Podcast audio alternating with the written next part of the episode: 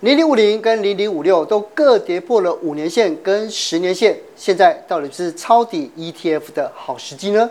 配合那个领先指标转折，单笔压下去，哇，那财富就被翻了。零零五六的息是真的比零零八七八多，但是息率你不能只看它绝对的数字，高息低波哈，真的是熊市赢家，但它绝对不会是牛市赢家。今天我们就邀请到财经专家阮慕驊。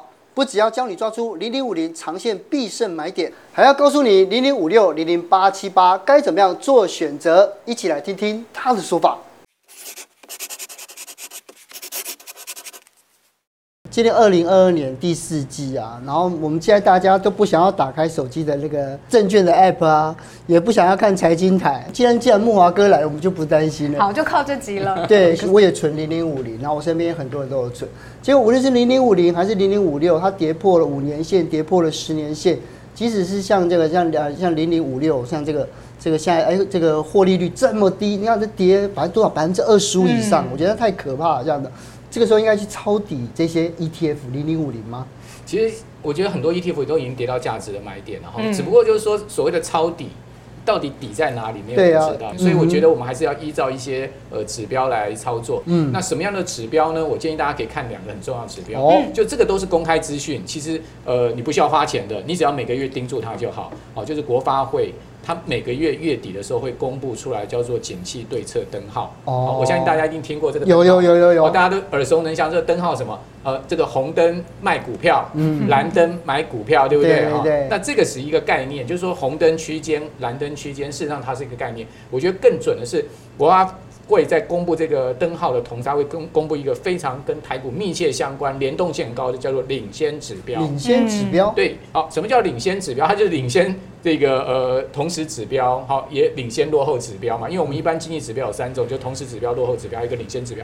那它既然是领先指标的话，那它其实跟股市的一个这个呃走势就很很很接近，所以我们可以看一下，我帮大家准备出来最新的这个领先指标。大家发现，哎，这两条线，一条线是领先指标的线，另外一条是加权指数的线。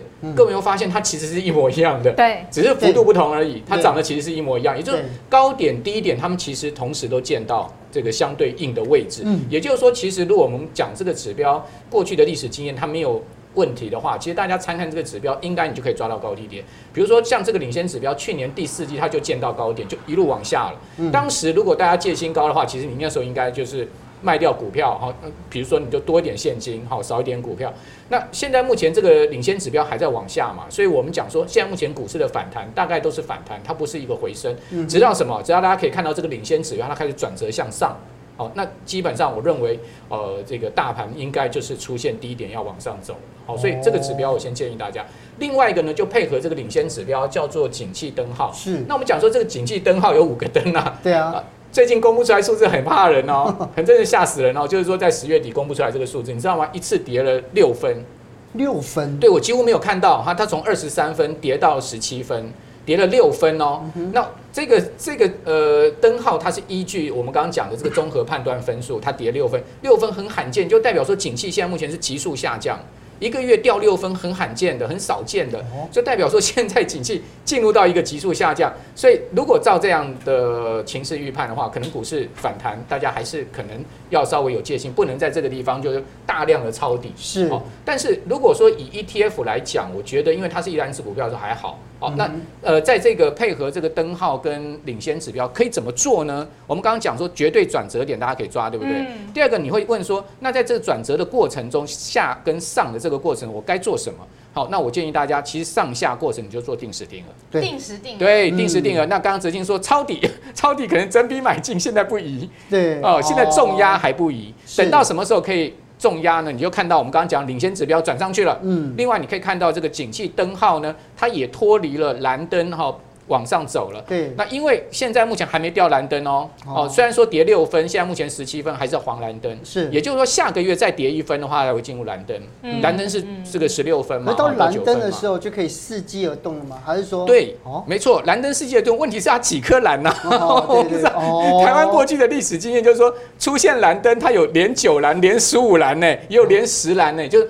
它在低档景气的一个低档一个 U curve 这样的一个情况，它会连续九个月、十个月、十五个月，妈呀，还一年的时间呢。所以你说在这个地方，你看到蓝灯就立刻买股票，立刻这个重压 ETF 个股的话，那万一它后面还有九颗蓝、十颗蓝，你不是被磨死了吗？所以我会建议大家，蓝灯先跌到第一颗的时候，你先观望，好，你不要这个地方就马上重压。其实你先看一看，我认为呢，一旦进入蓝灯，它至少要。差不多九颗十颗蓝灯之后呢，大概慢慢就脱离这个景气低档区往上，那时候就是单笔配合那个领先指标转折，单笔压下去，哇，那财富就被翻了。哇哥，那看到这些信号跟这些指标之后，就有网友开始讨论说，好，这个时机点我干脆来买正二 ETF，觉得这个时候可以翻倍赚，这样子综合起来，木华哥建议吗？好，这个千万不要因为输惨就失心疯，大家要知道这所谓正二或是反向，我们一般在 ETF 我们定位叫做杠反 ETF。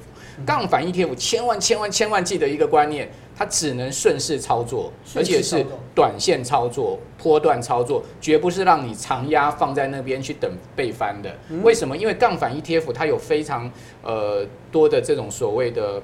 就是说跟一般 ETF 不一样，因为一般 ETF 都是买进现股嘛，对不对？他们可能会去买进一些期货啊，一些呃相关衍生性金融商品，所以它第一个成本比较高。第二个呢，它会有一些呃操作上面的，我们一般讲说这个买进卖出的这个成本。好，所以在这个呃商品上面呢，我们的操作策略等到趋势形成的时候，有点跟期货选择权这种所谓的期权衍生性金融商品操作策略是一样。当你看到哇，这个涨势真的很确立，多头翻扬了。从熊市进到牛市的时候，你要发现一个一个趋势出来了，一个波段要大涨了，你在这个地方，你就可以可以进去啊，这个做所谓的杠呃这个两两倍正二两倍的，好，那呃。如果说你现在就进去，万一就像我刚刚讲的九颗蓝、十颗蓝的话，那你在那个地方，你光成本就耗光啦。是哦，所以这边不适合用杠杆的 ETF 去重压哦，千万不要，千万不要哈！千万大家记得，过去很多人经验就是这样，在这种杠杆 ETF 上面亏掉很多钱。嗯，哦，最主要就是他们不懂这种 ETF 的操作策略是什么。其实我一个问题想要请教木华哥，就是因为零零五六跟零零八七八真的是台湾在纯股族的最爱，因为高股息这件事情真的很诱人哦。对。不过呢，因为接下来的话，就是高股息的的这些这些 ETF，其实他们这这这一年也表现的不好。木华哥你怎么看？好，那高股息表现不好的主要原因是因为这个大盘真的表现太差了，嗯，所以他们有点非战之罪哦。不过相对而言呢，他们虽然表现不好，呃，大致上面他们的。呃，这个含息绩效哈，其实还比大盘稍微好一点，哦，也就没有像大盘跌到百分之三十这么大的一个幅度了哈。不过呢，我想。让很多高股息的存股族大概心里面很很伤心了哈，因为毕竟他们这一次的呃回跌也是非常大的。那高股息的 ETF 哈，到底该怎么样去区分？那最主要现在目前呢有两种，一种叫做高股息，另外一个叫高股息低波动。哦，这两种呢，呃，我们今天各举四档哈，就是大家比较耳熟能详来做比较。比如说呢，大家最耳熟能详的高股息的概念哈，就是零零五六跟零零八七八。那零零五六跟零零八七八最大不同是什么呢？零零八七八它又多了一个 ESG 的观念，所以它加了一个。一个 ESG 好，那这另外一个很重要哦，就是说大家一开始会觉得，比如说为什么今年零零八七八的跌幅比零零五六小？哦，那为什么零零五六的跌幅呃如此之大？哦，那事实上跟他们其实选股逻辑有关系。选股逻辑有关。对，因为他们其实在呃设计 ETF 的时候，他们会有一个呃设计的。策略就我们一般讲的逻辑了哈，那那这个高股息的 ETF 啊，大概他们选股就怎么样选到那个高股息，对不对？好，我们一定要选到那个真正可以配出息的公司嘛。哦，那他们大概有三种的这个概念，好，三种的策略叫做这个过去式、现在式跟未来式。也就是说，我用过去好这些公司的这个三，比如说三年年化股利值率的平均，好，然后呢去选出这个我要的成分股。那这个其实呢就是所谓的。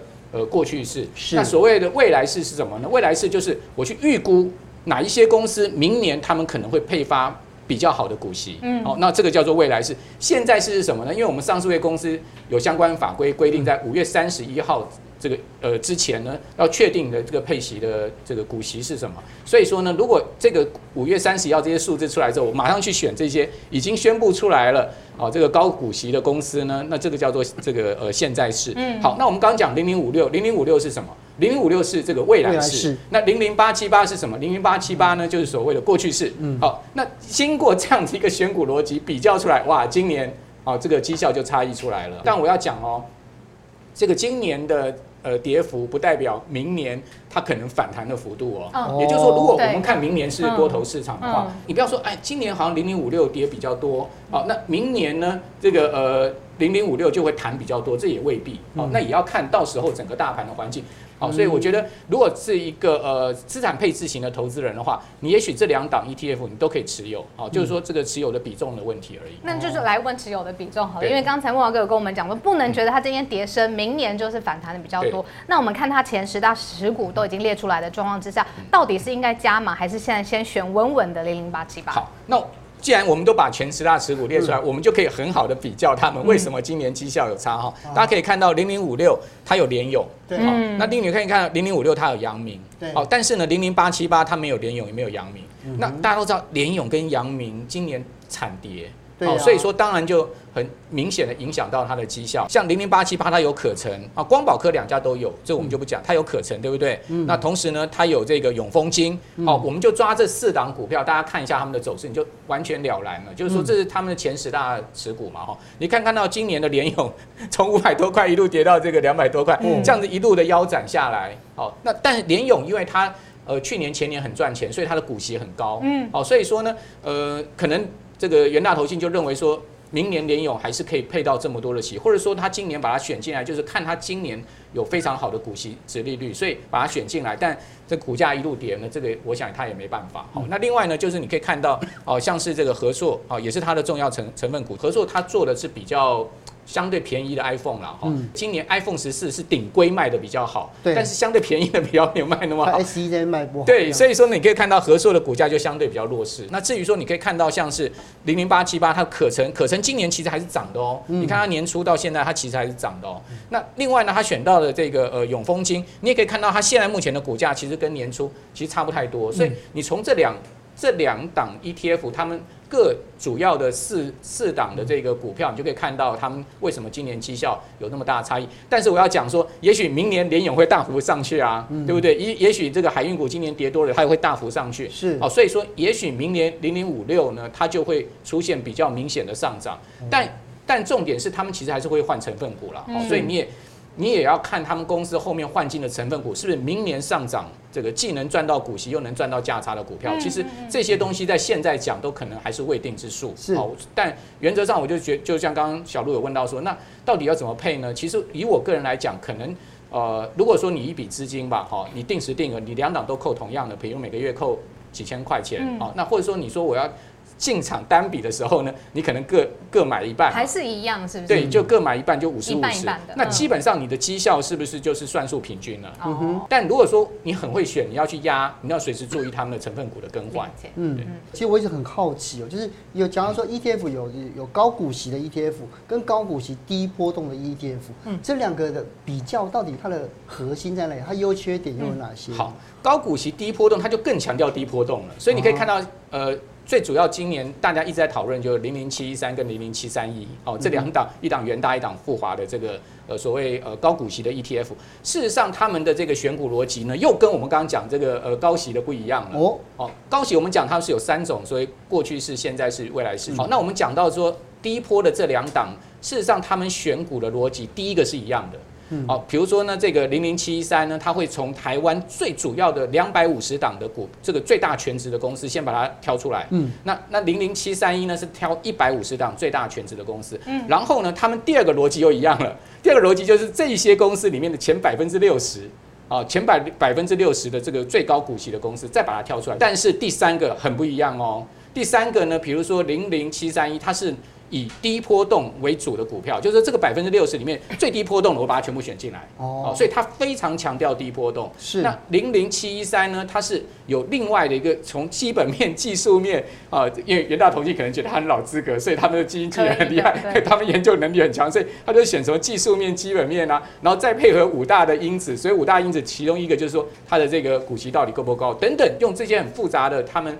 呃，去呃设出来的一些东西呢，嗯、再去挑出来，哦，他们呃一档一档是五十五十档个股嘛，一档是四十档个股，挑出他们这些成分股。莫老哥可不可以带我们看一下你刚刚说的七一三跟七三一的差别？好，嗯、那因为刚刚讲到说呢，这个呃七三一它是特别强调低波动，对低波动，所以它今年的这个跌幅呢，真的是在所有的。呃 ETF 里面最小，好像是金融股啊。而且说我我买个股的投资就是这样子，我现在看到那个我跟七三一的成分股一模一样。对啊，你可以看到像电信股啊、金融股啊，哈，像统一今年也没什么跌，对不对？哦，那你可以看到像是呃这个呃还还有放现金，对不对？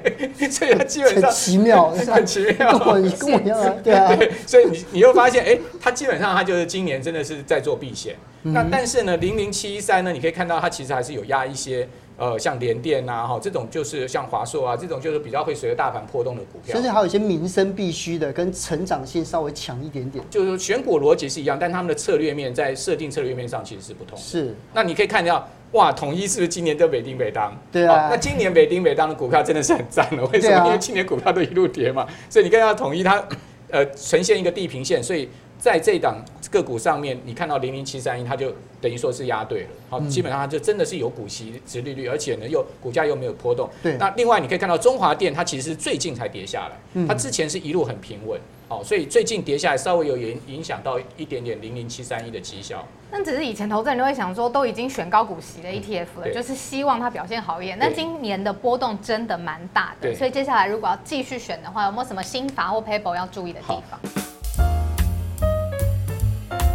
我要跟大家讲说，高高息低波哈，真的是熊市赢家，嗯、但他绝对不会是牛市赢家。哦，要也就是说，在牛市去年前年谁在讨论高息低波？没有，没有，因为大家都在想说我怎么赚更多钱。找标股最重要啊，因为你既然低波，你将来涨上去的这个能力也比较差。对啊，因为他选的股票就是本来就低波动，就是不太会涨跌的公司。好，那你你可能买低波这种很适合退休族啦。好，你今年今年已经六十五岁、七十岁，你真的不想心脏。负担过大，你就买一点低波放在那边，跌跌不到哪里去，涨涨也涨不到，因为我每年领领股息这样子的一个概念。好，所以我觉得挑高股息 ETF 的心法，我提供四项给大家。第一个呢，哎，不是配配息率越高越好哦，而是要看能不能填息，跟它的整个呃这个净值的表现。也就是说，我们最好买到那个能填息的高股息的 ETF，而且它净值是一路在上去。是，好，那这个是最好的 ETF。你想想看，你如果今天除息你。呃，你赚到了股息，但是它不能填息，那是不是也是白搭？那填息要多久才能算是理想的？就是说一个月之内，呃，这个过去的填息资料都可以查得到。好，好，所以大家上网就可以，比如说你打这个零零五六，它的填息记录，零零八八七八它的填息记录都可以查得到。嗯哼。好，所以这个填息记录呢，大家就可以参考。那这边说要看三到五年的平均配息，要看这么久？对，因为三到五年的配息才准。哦。你不能只看单看一年，但这个又。讲回来就零零八七八，因为它没有三年的资料，因为它才成立不到三年的时间啊，所以说呢，相对应我们可以去做最近一年啊，跟呃今年以来的这个息率，就要稍微看一下。对对，因为零零八七八它是每季配嘛，好，那零零五六呢，它是一年配一次嘛，所以说你就把每一季配的这个零零八七八的股息把它加总，然后呢去跟呃零零五六每年配息配息的这个股息去比。我我跟各各各位报告了哈，这个零零五六的息是真的比零零八七八多，但是息率你不能只看它绝对的数字，你要去跟它的这个股价去做比较，跟它净值去做比较，才叫息率，率一定是比较的，哦，所以你不能只看说，哎，谁配的比较多，事实上你还是要去看息率。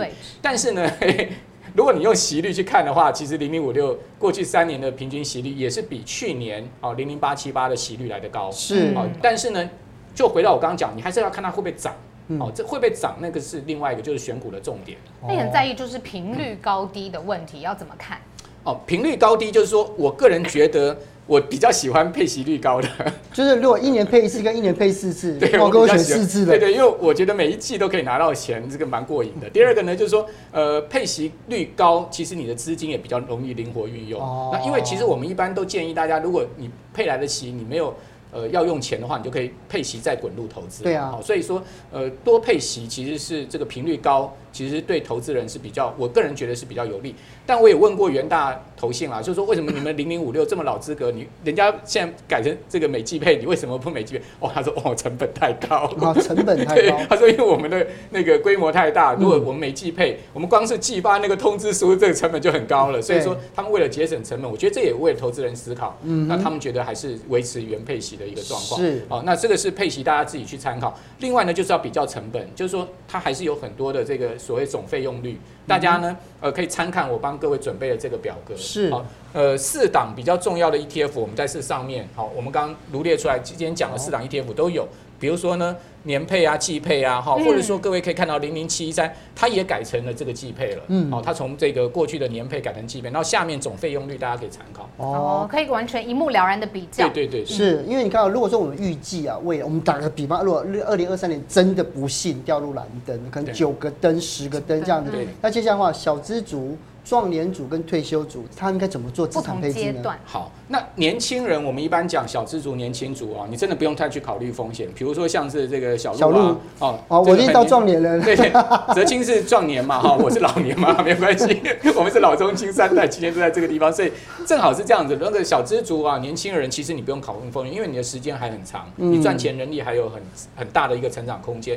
好，你未来的这个理财投资的这个呃机会啊，非常的多，所以我会建议大家小资族，你就全部去。压所谓的市值型、全值型的 ETF，百分之六十，然后高股息百分之二十，然后另外我们一般有讲什么呃电动车啦、五 G 啦哈这种所谓产业型的 ETF 大概放百分之二十，是。这样子这所谓的六二二的一个配比方式。那另外壮年族呢，高股息拉上来变百分之五十，然后你的市值型降到百分之四十，然后产业型呢也下降去到百分之十。那另外退休族啊，我就会建议市值型的再低一点，好就是百分之二十。然后呢，高股息的占百分之二六十，然后这个高息低坡的占百分之二十，所以用这样子的方式呢去做你的风险规划，因为我们常讲嘛，这个。风险规划不是银行叫你填那个 KYC，你自己说哦，我是高风险就是高风险，我是低风险的地方不是的。实际上风险跟你的年纪有关，跟你的整个财务财务的能力有关。哦，那呃这些呢才是你真正要去做客观风险比较的基础。哎，可是就算是在我朋友圈，我觉得现在都大家很爱讨论，就是退休之后到底要存多少？因为你们都预计三十五岁要退休，没有那么快。所以今天慕驊哥在我们现场，赶快问一下，有没有什么投资蓝图，在这样子的退休状况之下还有办法？那比如说一千万好了，会不会太有？一千万，我觉得不会。小陆，你你退休只想要一千万吗？以你这个年纪，一千万到你呃要退休六十五岁的时候，你要六千万吧？你 六千万，可能一千万的那个货币价值，因为你要还去扣掉通货膨胀，对啊，肯定不够，不是现在我想的一千万。对，不过不过我们还是用一千万来来做一个基础，因为很给大家太高的这个数字，可能大家心心里面压力太大，所以我们就先用一千万。嗯，那一千万怎么算出来？呃，我们会有这个呃劳劳退，对不对？对。好，那部分有人可以劳保年金，对不对？嗯、好，那这这两块我算过哈，到六十五岁哦，一般人来讲，因为现在以这个呃劳动部劳工局他们所统计出来的数字，大概百分之六十五，大概每个人每个人月领大概两万多啦。两万多。对，两万多了哈。那两万多的话，呃，你去算一年大概是差不多。差不多二十五万左右。那我们去算那个余命哈，大概一般二十年的余命，就是你六十五、六十六十五岁退休，在二十年到八十五岁，大概一般余命平均大概是这样。所以这一部分的钱大概有五百万。那如果你自己要再去筹措六百万，怎么筹措？你这样加起来就有一千万，对不对？哦，所以我就给大家一个试算公式，这个很简单的哈。你可以看到，你二十五岁、三十五岁、四十五岁跟五十五岁要累积到六百万。假设说我们的定的报酬率是六趴，哦，六趴其实并不太夸张，对不对？对，就是我们如果正常股市的话，每一年六趴其实是应该是很容易拿到的哈。大家可以看到。二十五岁到六呃六十五岁这三十五年了哈，你要有这个六百万的话，其实你每个月定期定额三千块就够了。三千块，对，三千块，你看颠覆你想法，对不对？三千块。可能出去吃一顿大餐都不止三千块了，对不对？现在甚至去一个那个呃一般的卖场，你可能就几千块就没了，对不对？所以说三千块，我觉得大家是可以省出来。好，但是如果你到三十五岁，你就要变六千了，哦，就有点辛苦了，对不对？可以。对，但是你想看，你为什么不早十年？你是三千就可以轻省很多。对，但是如果你到四十五岁，你要一万三，哇，一万三很多人越来越大，对。然后到五十五岁，你要三万七，嗯，哦，所以说大家发现说。哇，我这个到五十五岁我才去做理财的话，去做退休金规划的话，我每个月要将近四万块的支出，才能达到六十五岁十年间要到所谓的一呃六百万。